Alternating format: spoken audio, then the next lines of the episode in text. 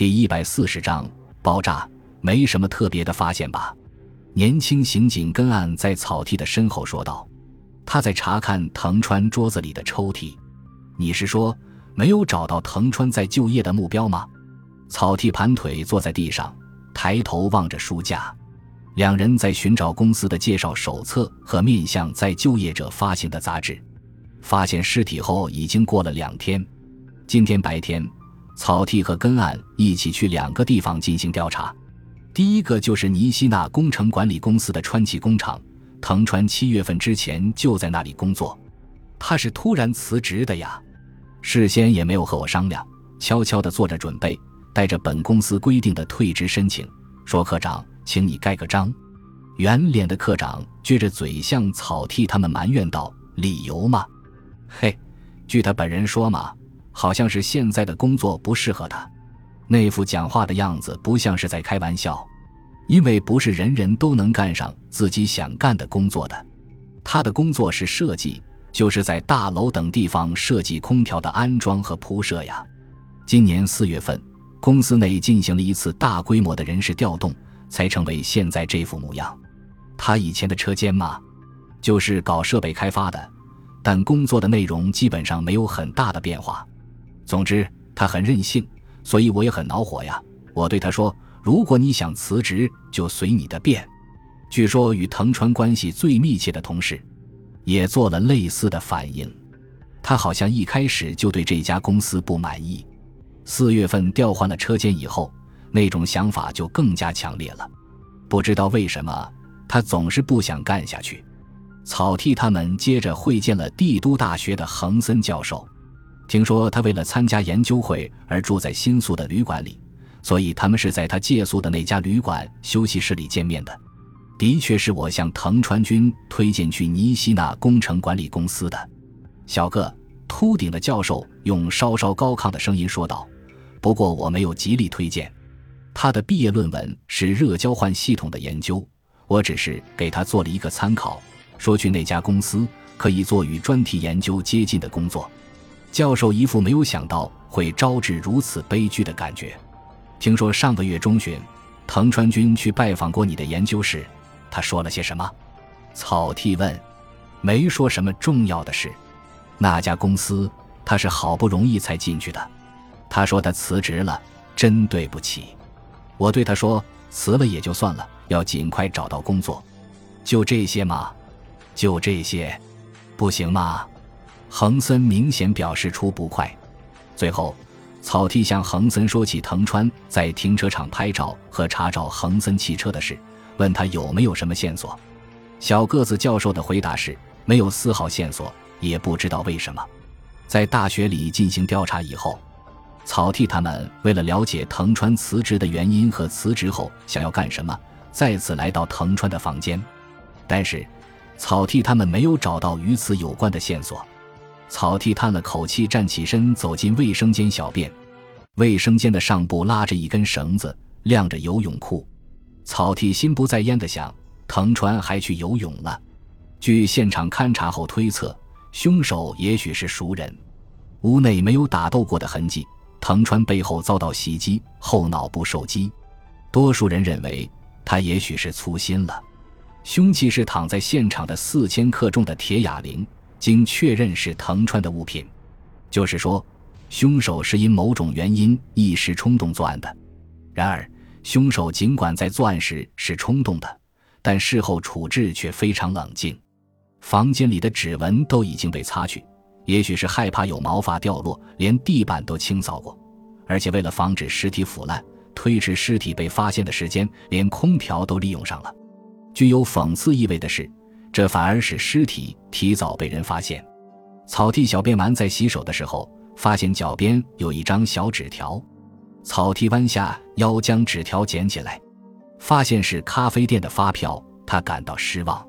他觉得与案件的侦破没有关联，发票的日期也比案件早很多时间。他想将发票放到盥洗台上去时，不由停下了手。发票上印着的咖啡店的地址引起了他的注意，是湘南海岸的附近。草剃因为有亲戚住在那里，所以对那一带的地名很熟悉。而且日期没错，就是那起爆炸事件发生的日子。五，长江秀树感觉到有客人进来，但他正在看体育报，并没有抬起头来。他觉得这样对待顾客态度有些冷漠，因为商店里并没有出售什么值钱的东西，所以不必担心会遭人偷盗。即使有人偷盗，也不值得心痛，大不了被店老板埋怨几句。波浪是一家小型的纪念品商店，出售着廉价的太阳眼镜和海上玩的球以及拖鞋等。刚才还有许多青年男女神态悠闲地在店内徘徊打量着。现在商店里门可罗雀，因为海水浴季节已经结束，所以如此冷落可以说是理所当然的。但尽管如此，店老板还是嘟囔着比往年早了十天。从小店里望去。有一条小道在海滨上蜿蜒而去。按长江的经验，若是以往，现在这个时候，海滩上还能看见稀稀落落的洗海水浴的游客。今年却没有人了，原因不言而喻，是因为受到上次爆炸事件的影响，火柱突然从大海里窜起，一名正在海中游水的女性被炸死，而且不明原委，游人们自然无人再敢下海，即使长江。此后连海边都不敢走近，传说是埋有地雷。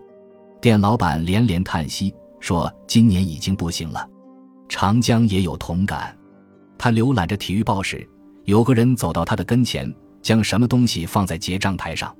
他抬起头一看，是一个钥匙圈，这是店里的商品。欢迎光临。长江放下报纸，慌忙将金额打进结账机里。钥匙圈是四百五十日元，很空闲吧？客人一边付钱一边搭讪道：“这位客人约有三十岁，高个，戴着太阳眼镜，穿着棉布开襟衬衫，一眼就可以看出此人平时很少来海滩，脸几乎没有被晒黑。”是啊，长江将钥匙圈放进小袋子里，和零钱一起交给客人。果真是受爆炸事件的影响吗？难道不是吗？长江生硬的答道。紧接着又一愣，客人怎么提起这件事？我在前面的咖啡店里听说的。客人用大拇指指了指东边的方向，说：“当时你就在附近。”长江抬起头，想要看男子的目光，但对方戴着的太阳眼镜颜色很深，看不见背后的眼睛，因此也无法看清他的表情。“你是警察吗？”长江问道。为了那起事件，他已经屡次受到警察的盘问。不，我是这个男子拿出名片，看到印在名片上的头衔，长江有些惊讶，没有想到物理学的老师会到这样的地方来。我能向你了解一下吗？不会浪费你时间的，你尽管问吧。不过我的话帮不了你什么忙啊，因为连警察都是一副茫然的表情。当时看见那幅情景，自然是不敢相信自己的眼睛吧？这，自然是不敢相信，因为是在大海里突然发生了爆炸。爆炸时的感觉怎么样？你是问什么感觉吧？火柱突然极其猛烈地从大海里冲出来，水波掀起有几十米高啊！是什么东西爆裂的感觉？爆裂以后特别令人惊奇呀！我说出来，没有人会相信。什么事？细小的火球在海面上滑动着扩散开来呀，简直就像活的一样，在海面上滑动。嗯，男子用手指顶了顶太阳眼镜的鼻架，那与火星飞箭不一样吧？完全不一样，因为火球甚至会旋转着改变方向。颜色呢？什么颜色呀？是什么颜色？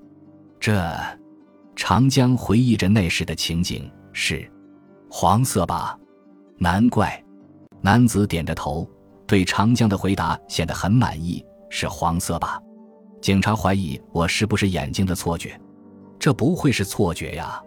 是啊，长江点点头。你可以不相信我的话，不，我很相信啊。男子将装着钥匙圈的小袋子放进口袋里。对不起，妨碍你做生意了。还有话要问吗？行了，足够了。男子离开了小店。长江木送着男子的背影，心想要将此事告诉店员们。